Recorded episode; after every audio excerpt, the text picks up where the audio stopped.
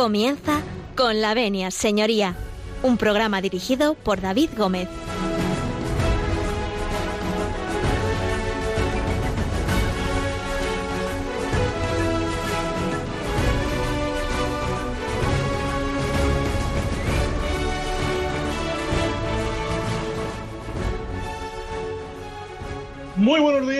Señoras y señores, y bienvenidos a Con la Venia Señoría. Bueno, abrimos las puertas de este despacho, de este su consultorio jurídico que Radio María pone a disposición de todos ustedes.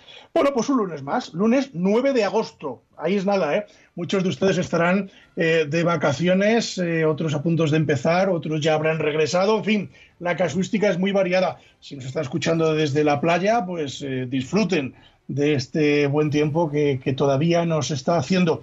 Nosotros eh, vamos a comenzar el programa de hoy. Eh, como siempre, ya les digo que pueden ustedes contactar con nosotros en el correo electrónico con la venia arroba radiomaria.es. Se lo repito, con la venia arroba radiomaria.es. También nos pueden hacer llegar sus cartas. Tomen buena nota, vayan a por ese papel que siempre les digo. Bueno, no se olviden ustedes el boli. Eh, tomen buena nota del código, vamos, de, de, la dirección postal, que es Avenida de Lanceros, número 2, aquí en Madrid, al programa Con la Venia Señoría. También estamos en Facebook y en Twitter, y sobre todo a través de la página web de Radio María, que es www.radiomaria.es. Y si ustedes nos dan su permiso, nosotros, como cada lunes, comenzamos.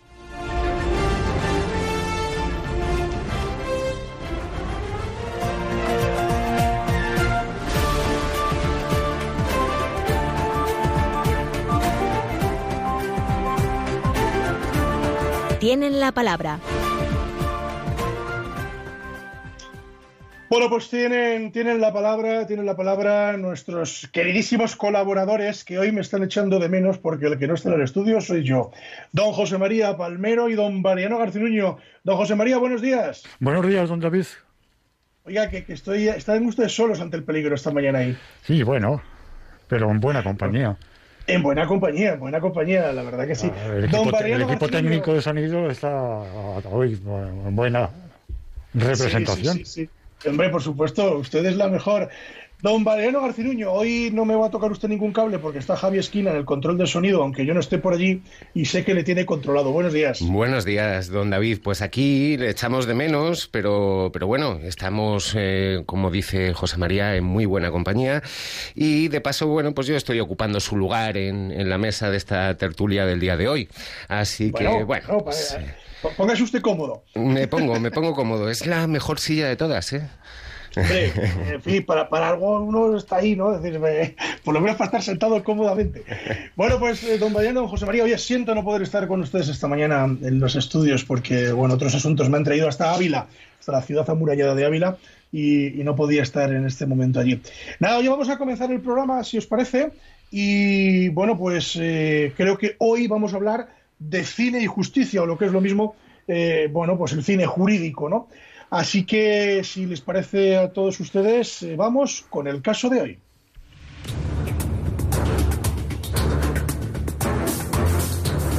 El caso de hoy.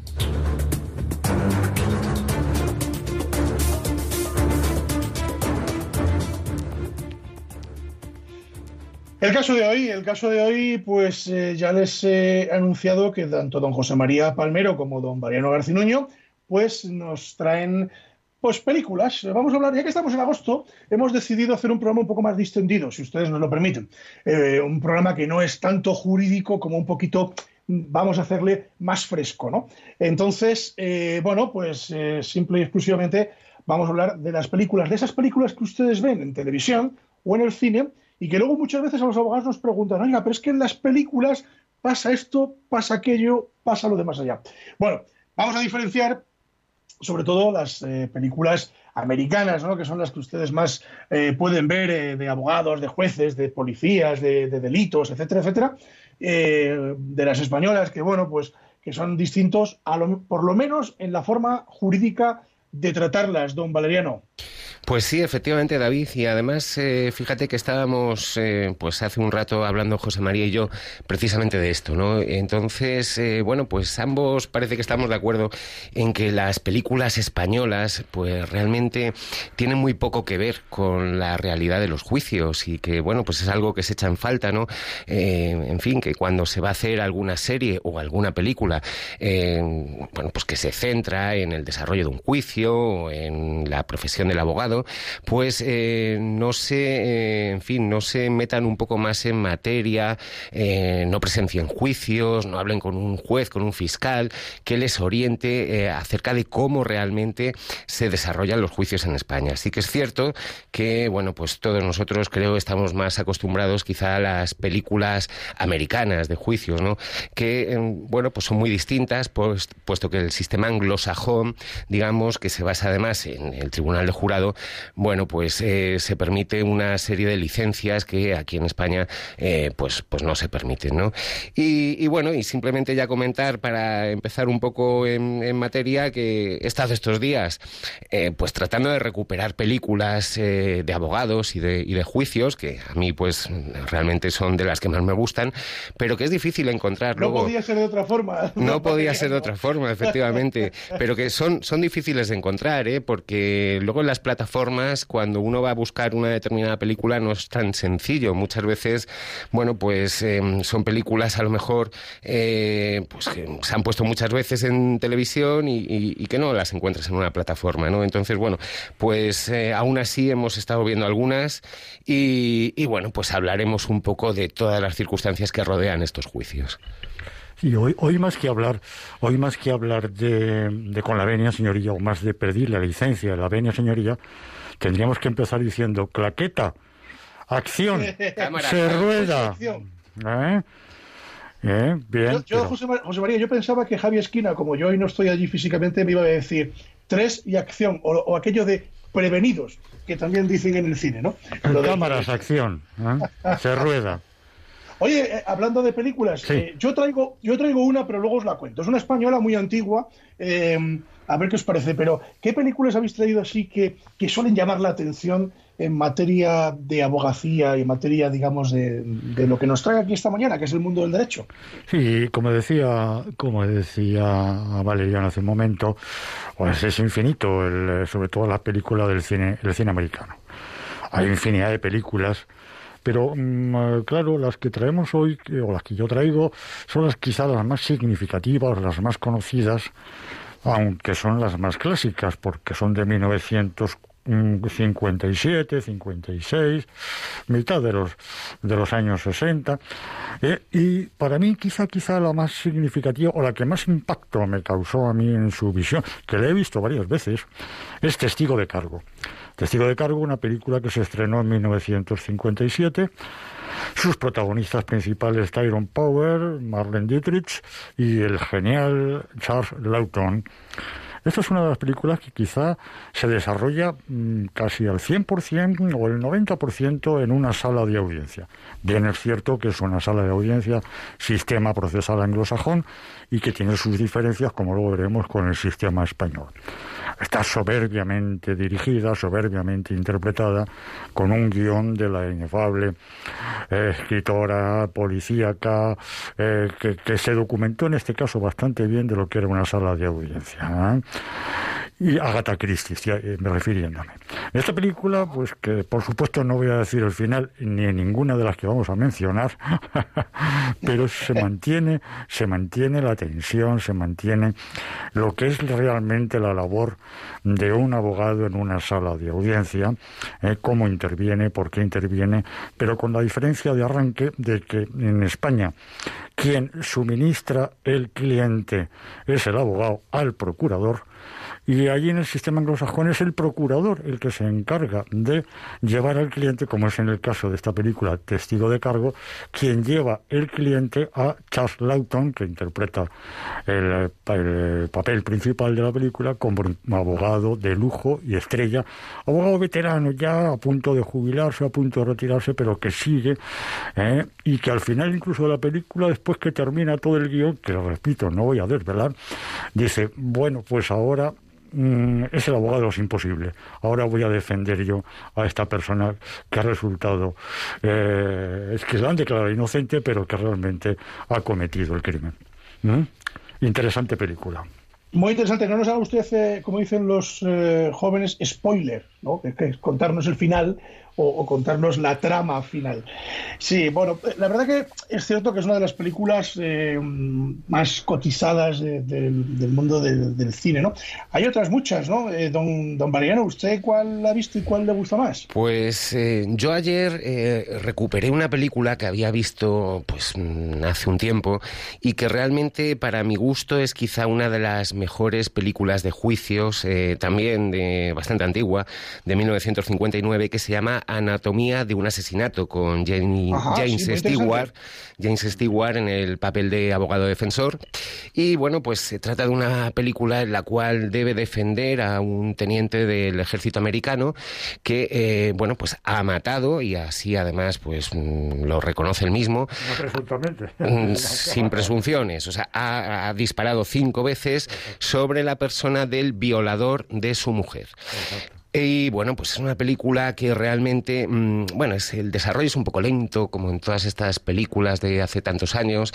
Es una película que dura unas dos horas y media, pero, pero bueno, digamos que una vez que ya está hecho el planteamiento, que está muy bien, porque también se centra un poco en la labor de investigación, en, bueno, pues en, en, la labor de información que realiza James Stewart, eh, pues con su cliente, con, la mujer. sobre todo, si me permites, sobre todo. Eh, lo que digo yo a los abogados más jóvenes, cómo mm, defender a una persona que, que, tiene eh, apariencia del 100% de culpabilidad, que tiene todas las pruebas de cargo en contra de él. Exacto. Y el abogado que asume esa defensa, chapó. ¿eh? Exactamente. Pues es, es una película que, que, luego realmente son prácticamente dos horas de juicio, o sea, es que se podría decir que es el desarrollo completo del juicio, dejando a salvo lo que sería la elección del jurado que digamos queda un poco al margen porque ya son simplemente unas preguntas que formula el juez a, los 12 miembros del jurado. Hay que recordar que en el sistema americano digamos que hay una mm, selección de un gran jurado eh, y luego ya, bueno, pues se eligen una serie de titulares y suplentes y, eh, bueno, pues se les eh, interroga acerca de posibles incompatibilidades, conflictos de intereses. Y, y luego, bueno, pues es el desarrollo completo del juicio, sobre todo centrándose en los interrogatorios que son realmente geniales tanto por parte del abogado defensor como por parte del fiscal, que es un fiscal eh, malísimo, malísimo en el sentido de que es muy bueno, o sea, es tan bueno prácticamente como el abogado defensor. Son obras cinematográfico-jurídicas en las que también, también se ve la, técnica del interrogatorio, la importantísima técnica de interrogatorio en un procedimiento penal. Tanto por parte del, del fiscal o acusación particular como por parte de la defensa, ¿eh? la habilidad de tener, de sacar esas respuestas que van a beneficiar al nuestro cliente ¿eh? y obviar aquellas que le van a perjudicar. ¿eh? Exactamente. En, esta película. Qué complicado es eso, queridos. Qué complicado es eso. Es muy complicado, Pero, pero, pero se consigue, querido David, con un poco de, de cintura y con un poco de unos años de profesión, se llega a tener un equilibrio importante en la técnica del interrogatorio ¿eh? sobre todo de los testigos. Exactamente. Yo, mira, me gustaría destacar de esta película precisamente en los interrogatorios, que como digo, pues son básicamente, eh, bueno, pues el, 80% de la película es ese desarrollo del juicio, porque realmente se ve todo el juicio y lo único que no se ve, aparte de la selección del jurado, es luego ya los alegatos finales. Eh, pero todo el desarrollo del juicio con los interrogatorios son fantásticos. Y hay una cosa que a mí me llama poderosamente la atención. Y bueno, yo en este sentido, pues la verdad es que a mí también es como me gusta hacerlo. Eh, cuando interrogan, no llevan un solo papel en la mano. No llevan un solo papel en la mano, son preguntas eh, que empiezan, digamos, envolviendo al testigo o al acusado o em, acerca de una serie de circunstancias y que poco a poco se van centrando eh, realmente en, lo interesante, ¿no? En esta película en concreto, pues al fiscal no le interesa más que se ha producido un homicidio. En cambio, al abogado defensor lo que le interesa es precisamente por qué se ha cometido este homicidio. Y entonces lo que trata, lógicamente, es de introducir el tema de la violación, lo cual consigue con una gran, eh, una gran habilidad. Y luego hay que decir también, eh, este es por ejemplo, uno de los elementos que diferencian mucho los juicios en Estados Unidos de, en España, eh, los precedentes judiciales. Eh, realmente, antes de que comiencen las sesiones del juicio, hay una labor de estudio eh, por parte de James Stewart y de un ayudante acerca de jurisprudencia, hasta que encuentran un precedente que realmente se acomoda a las circunstancias del caso. En este caso, pues porque digamos, el, cliente actúa bajo un impulso irrefrenable, lo diré bien, que no se puede frenar. ¿Qué palabra? Irrefrenable, hombre, irrefrenable.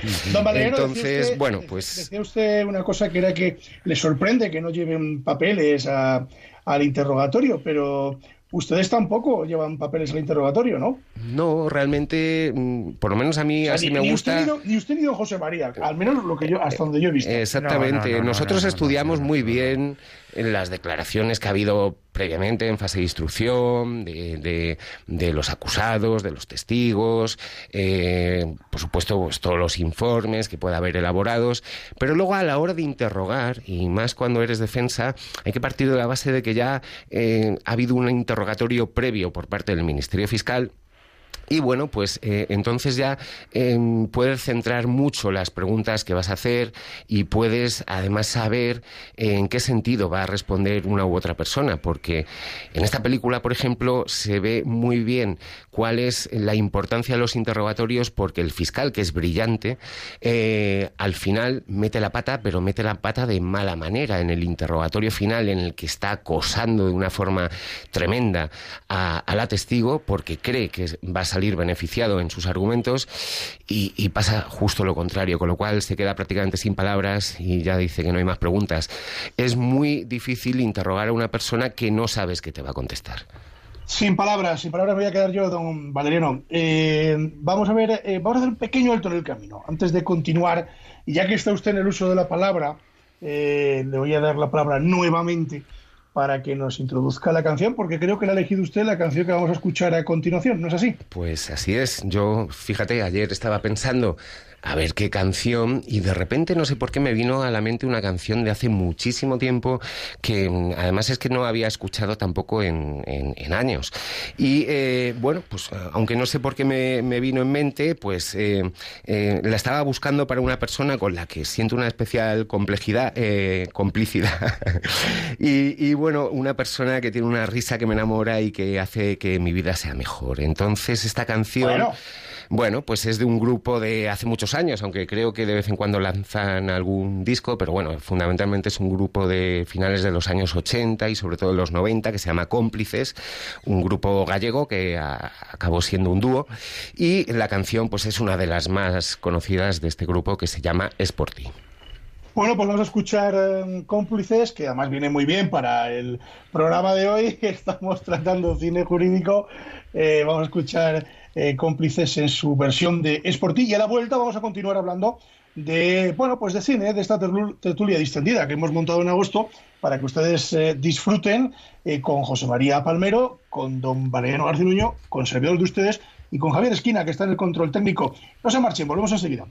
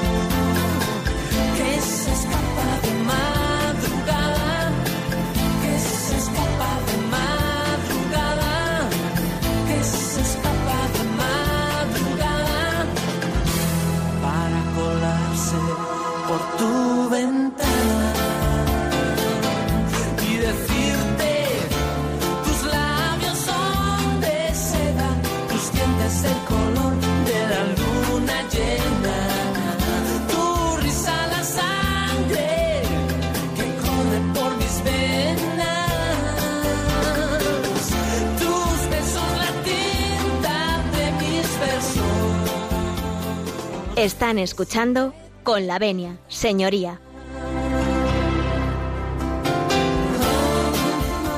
David 5 y acción.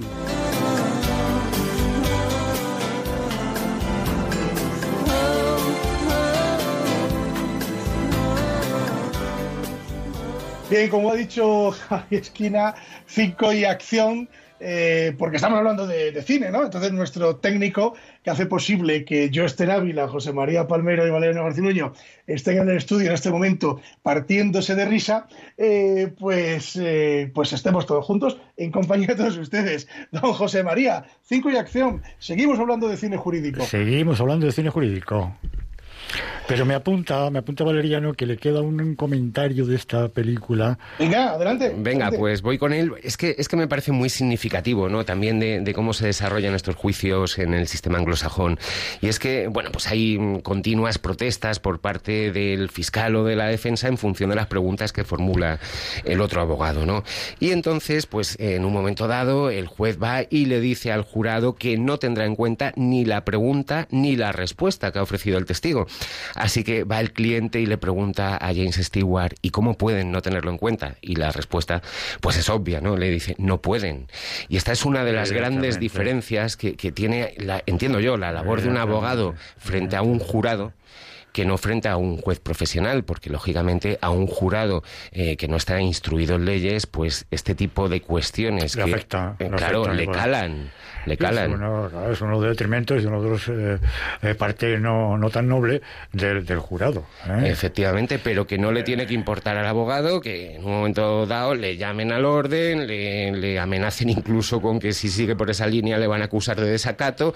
¿Por qué? Porque está consiguiendo precisamente que esas cuestiones que, bueno, pues no deberían a lo mejor haber salido, pero que a él le interesan, pues lógicamente calen en esos miembros del jurado.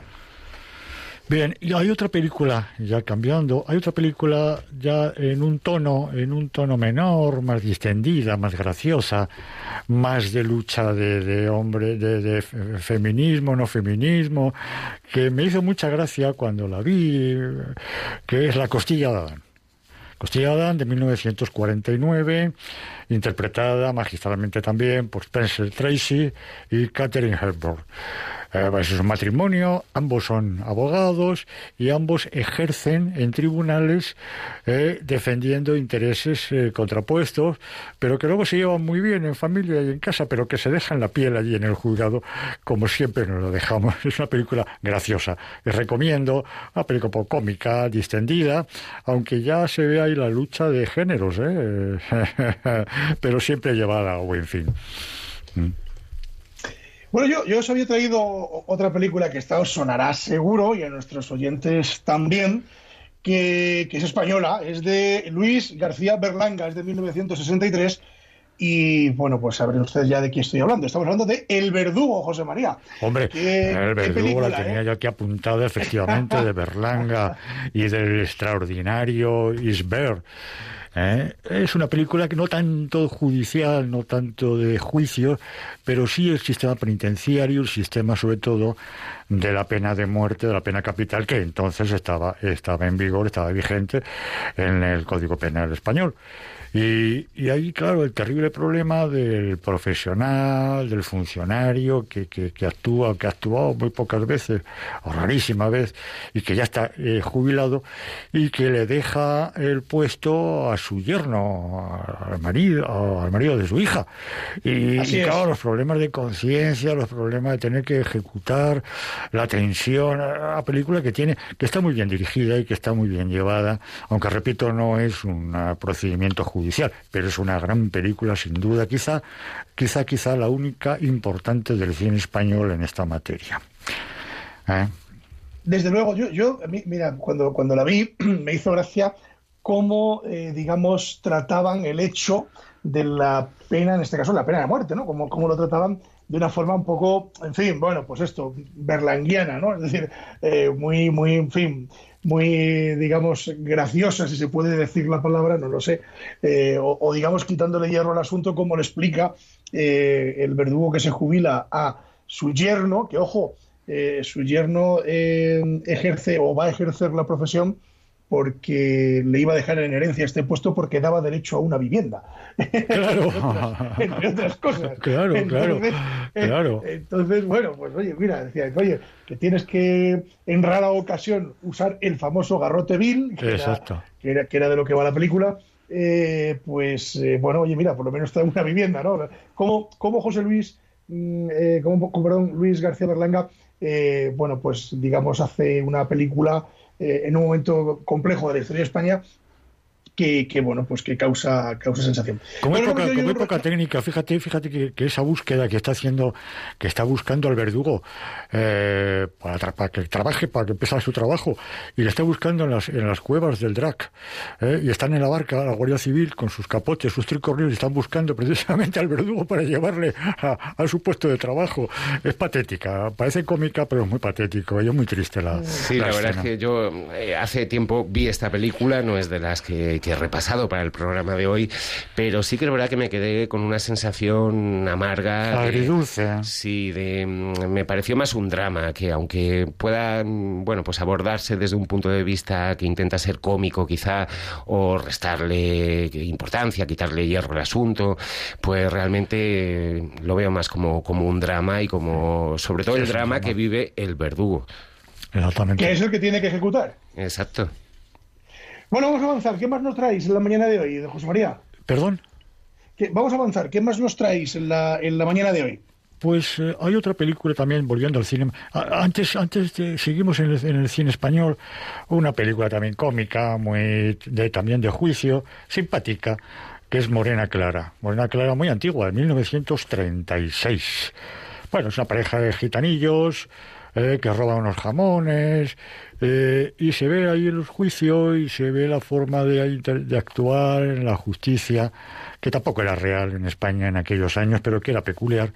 Y pues, se apiada el Ministerio Público. Aquí lo que hace el director es, salvar una, poner, salvar la imagen del Ministerio Fiscal porque se apiada de la gitanilla y la mm, trata de rehabilitar en sociedad y la contrata como servicio doméstico en su casa con un resultado que tampoco voy a decir, pero favorable. ¿eh?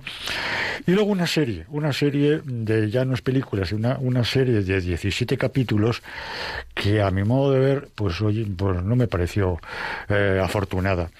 ¿eh? 17 capítulos, estoy hablando de la, de la serie que interpretaron Juan Luis Galiardo y Juan Echanove, Turno de Oficio. Turno de Oficio. Mm, cierto, cierto, sí, sí. ¿eh? En esta película Turno de Oficio, pues sí se habla de juicios, se habla de tribunales, se habla sobre todo de abogados, de la vida de los abogados, pero que también dejaba muy, muy distante a la realidad de lo que es el turno de oficio en la actualidad española. Don Valeriano. Es un poco lo, que hablábamos antes, que echamos en falta, bueno, pues que se compadezca con la realidad las películas o las series que se hacen en España en relación a, nuestra profesión o al desarrollo de los juicios y que, bueno, pues mm, desde nuestro punto de vista, pues mm, podría aproximarse mucho más a, la práctica del día a día, ¿no? Yo, yo traigo mm, realmente películas más americanas y quizá más recientes que las que nos trae don José María, porque yo, por ejemplo, esta que comentaba de los gitanillos de 1939, pues la verdad es que no la, no la he visto, ni sabía casi de su bueno, usted no estaba ni proyectado en el 1936, Morena Clara. Pues claro. Pues, fíjate, pues, casi nada. Pues fíjate, pues eso. Meses, meses antes de estallar la contienda nacional. Pues exactamente. Pues bueno, yo de las películas que traigo, traigo así como una diversidad porque de cada una a lo mejor se puede extraer, yo que sé, algún tipo de, conclusión. A mí hay una de la que quiero hablar ahora que me, gusta mucho, aunque la película, como suele pasar casi siempre, pues mm, no, no está a la altura de la novela. Eh, se trata de una novela de un escritor americano que se llama Michael Connelly, que trata mucho, bueno, pues tanto los asuntos policiales como, cine, negro, la novela negra. Exactamente. Y que, más, policial que jurídica. Sí, sí. Pero mm, tiene también un, personaje que es un abogado que se llama Mike Haller, que tiene varias novelas. Y eh, bueno, pues una de ellas fue llevada a la gran pantalla eh, con una traducción que nada tiene que ver con el título de la novela, que realmente es de Lincoln Lawyer, o el abogado del Lincoln, porque realmente se trata de un abogado que prácticamente su despacho lo lleva en el Lincoln, incluso la impresora eh, para hacer las hojas de encargo profesional, las lleva, la, lleva detrás en el maletero. Un ambulante o itinerante, que, algunos años que algunos años en Estados Unidos pues se puso bastante en boga, ¿eh? es muy, parecido a lo que hacemos ahora, ¿eh? Que vamos con el despacho a, cuestas. A cuestas, hombre, ahora lo llevamos en el móvil más que... Pero, pero sí que, bueno, ¿y, y cómo, cómo han traducido esta película? El inocente el inocente. Bueno, realmente es que este, este abogado, pues eh, tiene, digamos, como una especie de, de trauma el, no saber reconocer la inocencia de, de, un cliente, ¿no? Pero bueno, como no vamos a hablar de, de, cómo acaban las películas, yo lo que sí que quiero decir es que, de todas formas, es una gran película. Es un abogado en el que, mm, bueno, pues hasta cierto punto yo también me siento identificado. Es un buscavidas eh, que tiene, tiene una gran imaginación. Oiga, ¿cómo ha quedado eso, eh? bueno, pero en el buen sentido, vamos a ver. O sea, estamos aquí. es, un, es un abogado con, recursos, pero sobre todo con, imaginación, ¿no? Que hace unos grandes interrogatorios también, pero que se ve, digamos, en un dilema. Y es que es contratado por, por eh, un cliente que realmente, bueno, pues luego se descubre que eh, tiene un interés muy particular en que sea su abogado, porque le acusan eh, de un crimen eh, del que resultará inocente y hasta ahí cuento, pero la película continúa. Eh, pero sin embargo, durante todo este procedimiento y en la investigación, este abogado Mike Haller descubre que realmente eh, fue el autor de otro crimen por el que fue condenado un cliente suyo.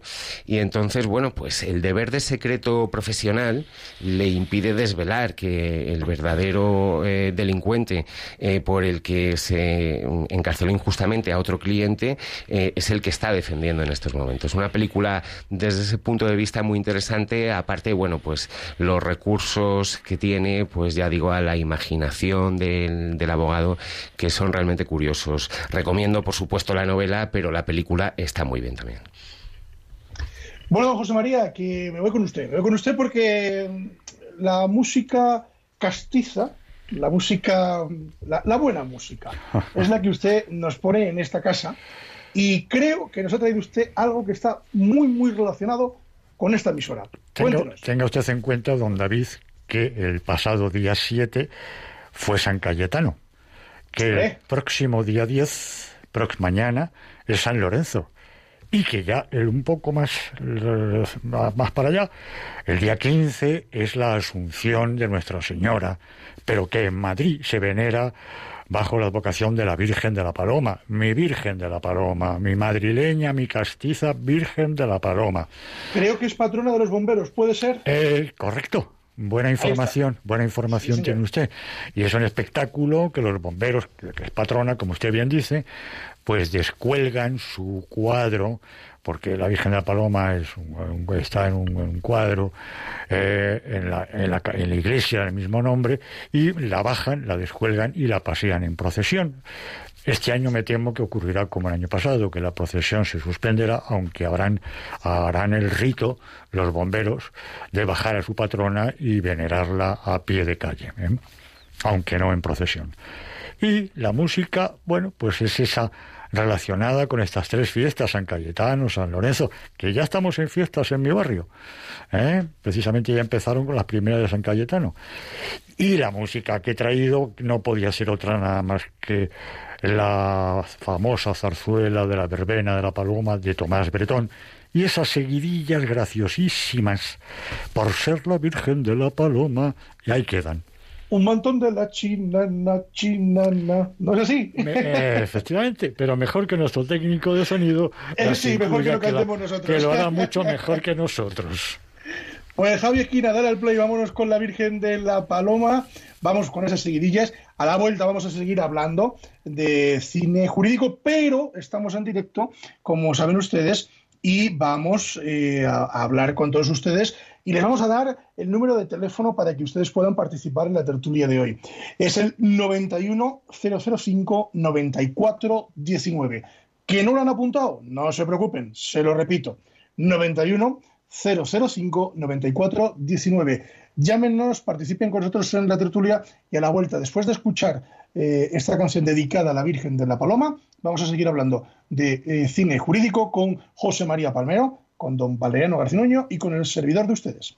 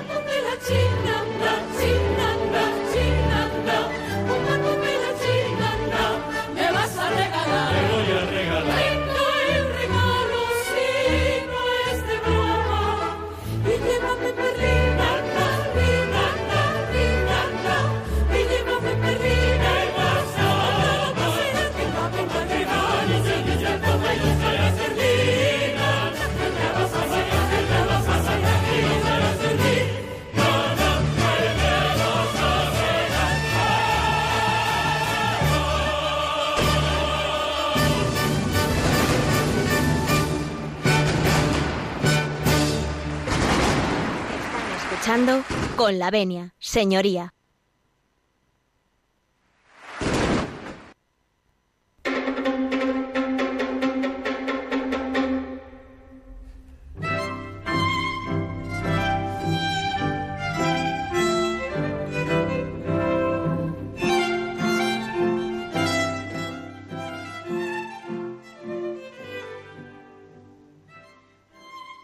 Y con este cambio de música que hemos hecho, que ni los mejores DJs efectúan, eh, les digo el número de teléfono al que pueden ustedes llamar 91005 9419. Se lo repito, 91005 9419.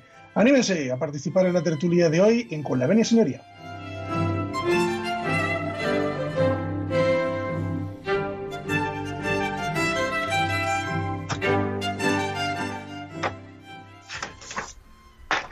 Eh, tenemos llamada ya por ahí. Creo que al otro lado del teléfono nos vamos hasta Madrid porque tenemos a Laura. Laura, buenos días. Laura, buenos días. Bueno, no, parece que, la tenemos. Pues nada, vamos a seguir eh, hablando. Les repito el número de teléfono para que ustedes, y para sobre todo para que Laura, que se ha cortado la llamada, nos vuelva a llamar. 91 005 94 19. Se lo repito, 91 005 94 19. Bueno, vamos a continuar nosotros eh, avanzando un poquito en, la tertulia. Yo os quería preguntar, querido don José María y querido eh, don Mariano, ¿cuál, cuán diferente es eh, el cine de la realidad, ¿verdad? ¿cuál, diferente es, el, sobre todo el cine americano, con respecto a, la realidad nuestra del, del, día a día. No sé quién de los dos se anima.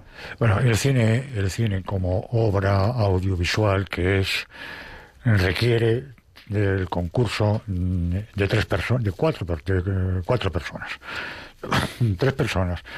Uno es el director de la, de la obra audiovisual, de la película, que tiene que organizar todo ese tingrado, actores, luces, eh, grabación.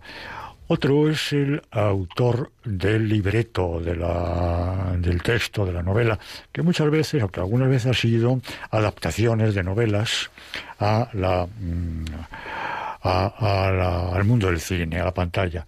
Y finalmente el músico, el, compositor, de, que algunas veces también son obras originales y otras veces son adaptaciones o secuelas, que se llama, para la música de esa determinada película. Y todo ese mm, grupo de tres personas van mm, dirigidas, van organizadas por el productor cinematográfico, el productor que es el que invierte, que es el que eh, asume la dirección de, económica financiera de la obra y en definitiva el que manda.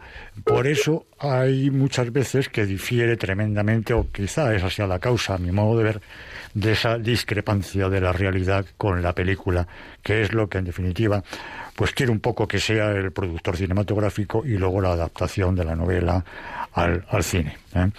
Pero sí, hay grandes diferencias entre la realidad entre la realidad social y, la, y, lo que vemos en la pantalla, lo que vemos en la, en la, película. Hombre, yo ah, en relación a esto, mm, la verdad es que hay una cosa que digo, y sobre todo en los últimos tiempos, es que la realidad supera siempre la ficción. Es decir, que, que muchas veces, bueno, pues por cosas muy increíbles que podamos ver en, en la pantalla, muchas veces es verdad que se ven superadas ampliamente por, eh, por la realidad. Y eh, por otro lado, también en este sentido de, de lo que es la realidad y la ficción. Hay que decir que, bueno, voy a confesar que para mí realmente quizás las mejores películas de abogados son las que yo veo en los juzgados, en el sentido que muchas veces cuando a lo mejor pues tienes señalado un juicio a las 12 de la mañana. Eso no es una película, querido compañero. No, no, es Eso es la, triste o feliz oh, realidad. Exactamente, porque a mí la verdad es que me, encanta eso, ¿no? Que, que estás citado a lo mejor a las 12 para juicio, va con retraso, tienes todavía tres juicios delante, no sabes ni a qué hora vas a salir. Pero entonces lo que yo hago es que, bueno, me meto como público porque realmente muchas veces, hombre, aparte de que hay compañeros que son realmente grandísimos abogados y que siempre puedes aprender cosas de ellos, pero es muy interesante el desarrollo de los juicios, ¿no? Y, bueno, pues eh, realmente em, pues son incluso a veces mejores que, que una película de abogados. Así que bueno, pues este es mi pequeño secreto. Me encanta ver juicios. Queridos, eh, vamos a, dar paso a las llamadas porque nos tenemos que ir hasta Madrid. Bueno, ustedes están en Madrid, yo que estoy en Ávila, porque al otro lado del teléfono tenemos a María. María, buenos días. Hola, buenos días. Primero mi querido don Valeriano, que me respondió a toda velocidad el otro día en el programa del detective. pues buenos días, María. Muy bien. Buenos días. Mi querido don José María, que a su virgen madrileña, yo soy Madrid, pero a esa vocación solo pueden competir, yo creo, mi querida Virgen del Carmen del Mar Cantábrico, uy, como no digan los andaluces. Por supuesto. Y, a usted, cuánto cambio de memoria histórica y qué poco de recuperación ¿eh? de nuestras costumbres, de nuestra zarzuela, de nuestra música. Eso es que de verdad que me hierve la sangre, caray. Es una pena. querido jefe, don David, en Ávila. Ande, perdónenme que no me quiero enrollar. Dos cosas. No se preocupe, adelante María. Mire, eh, sobre todo que nosotros les cuidamos, que estamos aquí los alumnos con bloque y boli en mano, de acuerdo, chupando la pizarra que aprendemos, disfrutando del programa. Muchas gracias por, por él y por su esfuerzo. Hoy, hoy aprender poco, hoy intentar divertirse, porque, bueno, estamos hablando de cine. También es bueno, ¿no? Pero se aprende. Yo lanzo ahí una bola entre el sistema americano y el español, de que efectivamente el americano parece que eh, cuando coges al testigo o a la parte que sea, que no dice la verdad, eso es importante. Y aquí en el sistema español, desgraciadamente, a tortas contra el muro me estoy dando cuenta que eso no cuenta que se da por No, derecho. le, le voy a contar yo, le voy a contar yo una, le voy a contar yo una cosa, María. Eh, en el sistema americano, como usted bien acaba de decir, la palabra es muy importante. Es decir, se, se jura ante la Biblia decir la verdad. Y eso es muy importante. Sin embargo, eh, aquí, desgraciadamente, el, testimonio de alguien no tiene el mismo valor. Eso sí que es cierto. Y eso no sería, por digna palabra de caballero español, un tema a recuperar en nuestro sistema, quizás. Debería de ser. Hay que recuperar muchas cosas, doña María, muchas, muchas, que se han ido perdiendo y que se ha habido una dejación de- y que casi intencionadamente un grupo social ha intentado que se perdieran. Y como usted bien decía, la, esa educación, esos valores, esa tradición, esa cultura, ¿eh? hay que empieza en casa, en la familia, continúa con los educadores, que son los grandes responsables de las nuevas generaciones. Sí, yo, yo quería matizar en, relación a decir la verdad, como decía David, que hacen jurar sobre la Biblia, la verdad, toda la verdad y nada más que la verdad, eh, que es, eh, digamos, mm, como decir realmente la verdad, porque te puedes callar cosas y entonces no es toda la verdad.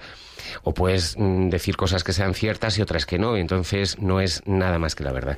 Pero, pero bueno, aquí Están en el- sujetos a la verdad objetiva, esa que dice el relativismo que no exige, ¿verdad? Que no existe, ¿verdad? Eso es, pero, pero aquí en España sí que es cierto que se amonesta, bueno, se amonesta, se, se advierte por parte de su señoría siempre a los testigos cuando antes, antes de que vayan a declarar, eh, de que el falso testimonio es un delito que está castigado con pena de prisión. Es una advertencia, lógicamente, pues para que efectivamente se eh, diga la verdad. Lo que sí que sucede es que, bueno, pues muchas veces por contradicciones o, o- o por, mm, bueno, pues cosas que resultan evidentes, luego ese testimonio no se cree eh, muchas veces por el propio juez que realmente se ajuste a la verdad y por lo tanto, bueno, pues no se toma en consideración como un elemento eh, que realmente pues eh, le sirva para probar unos determinados hechos, lo cual no significa que se haya prestado falso testimonio, pero bueno, digamos que queda ahí una especie de, de limbo, pero que sí que es cierto que muchas veces, y yo que estoy en la práctica pues todos los días o casi todos los días en, en los juzgados, hay que decir que muchas veces los testigos faltan a la verdad. Voy a dejar espacio en cualquier Bueno, doña caso. María, tenemos que dar, doña María, eh, tenemos que dar paso a la siguiente llamada. Yo le agradezco el, el próximo día la volvemos a invitar a que nos llame, que nos gusta. Vámonos de María en María porque tenemos a María José, en este caso, que también nos llama desde Madrid y quiere también participar con nosotros. María José, muy buenos días. Sí, hola, buenos días. Eh, Buenos muy días. brevemente. ¿En qué podemos Bueno, ayudarla? Pues nada, es que han hecho el comentario sobre el Ministerio, hablaban de las películas americanas y sobre el Sí, Ministerio correcto. Fiscal, del interrogatorio, vale. Quería saber simplemente si, si en España es igual, eh, como el sistema es distinto, eh, si en España también, o sea, cuando una persona es acusado, se supone que es inocente hasta que se demuestre lo contrario, pero entonces la base del interrogatorio la lleva también el fiscal o como, porque el fiscal se supone que es la parte, ¿no?, que acusa. Bueno, pues, Pues, esa era la duda. Ah. doña María José, la vamos a responder. Creo que don José María la puede responder estupendamente. Don José María. El fiscal, fiscal, claro, el fiscal es el funcionario, porque es funcionario público, que asume la dirección de la acusación eh, del ministerio, eh, la acusación pública. Y es quien debe aportar eh, las pruebas para no para llegar a una sentencia condenatoria en su caso, pero también, también, también como garante de la legalidad del Ministerio Fiscal en España, a diferencia de Estados Unidos, en España es el garante de la legalidad. Es decir, que si en conciencia no tiene pruebas, no aporta pruebas, pues a, llegar a sus conclusiones diciendo que pide la absolución o que no acusa. ¿eh?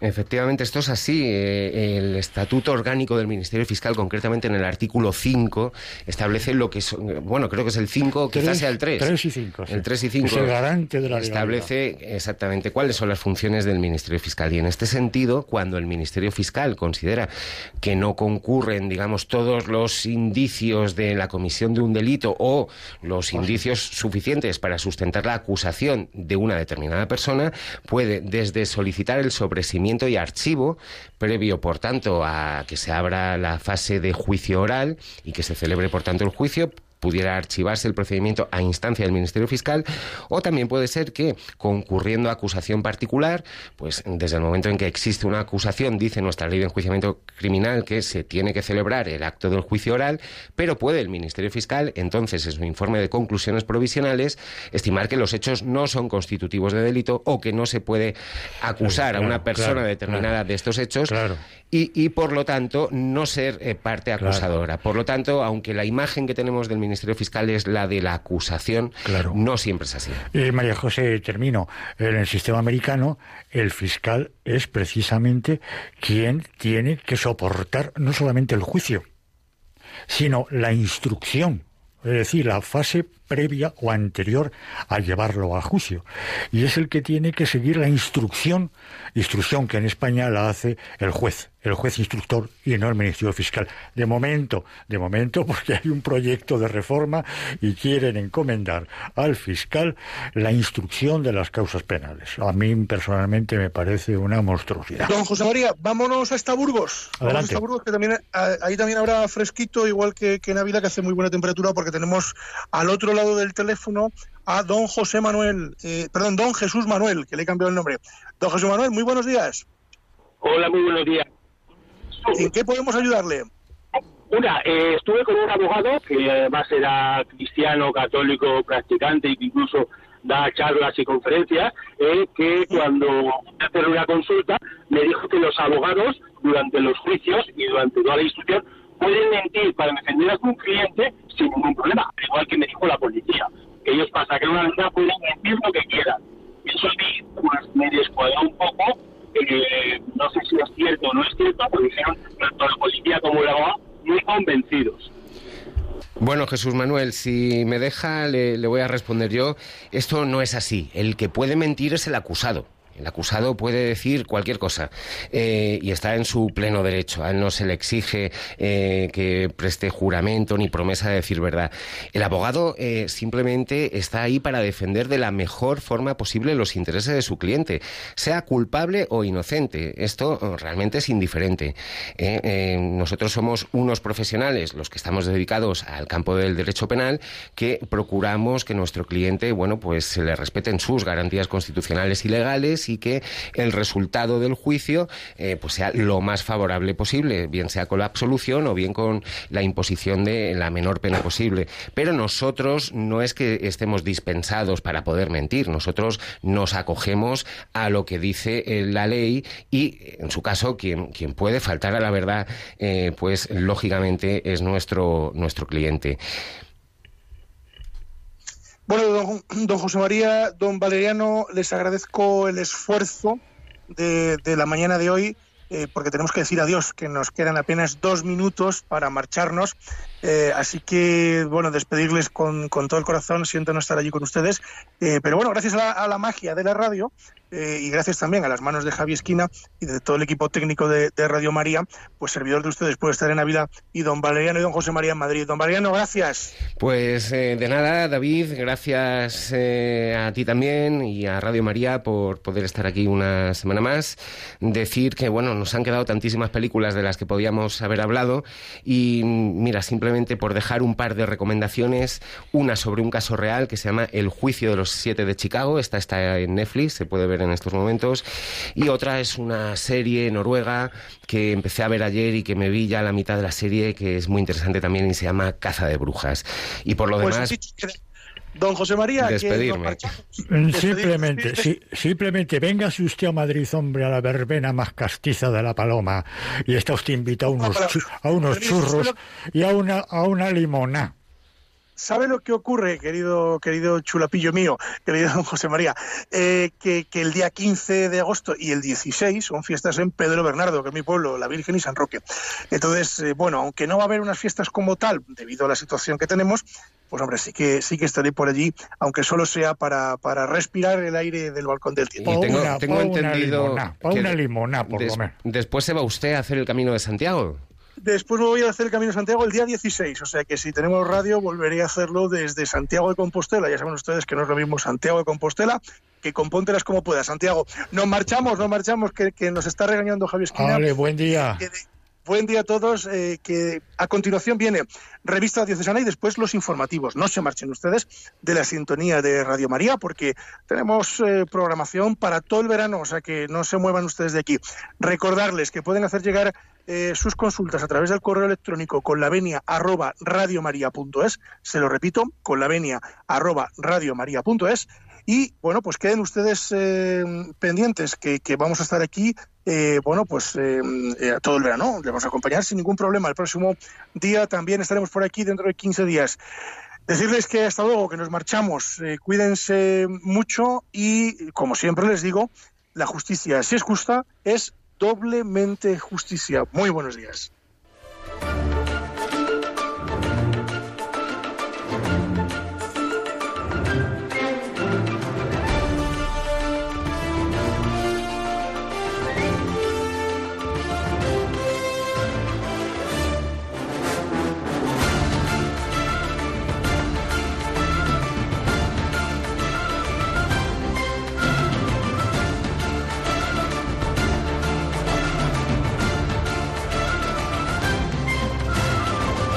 Les hemos ofrecido Con la Venia, Señoría, un programa dirigido por David Gómez.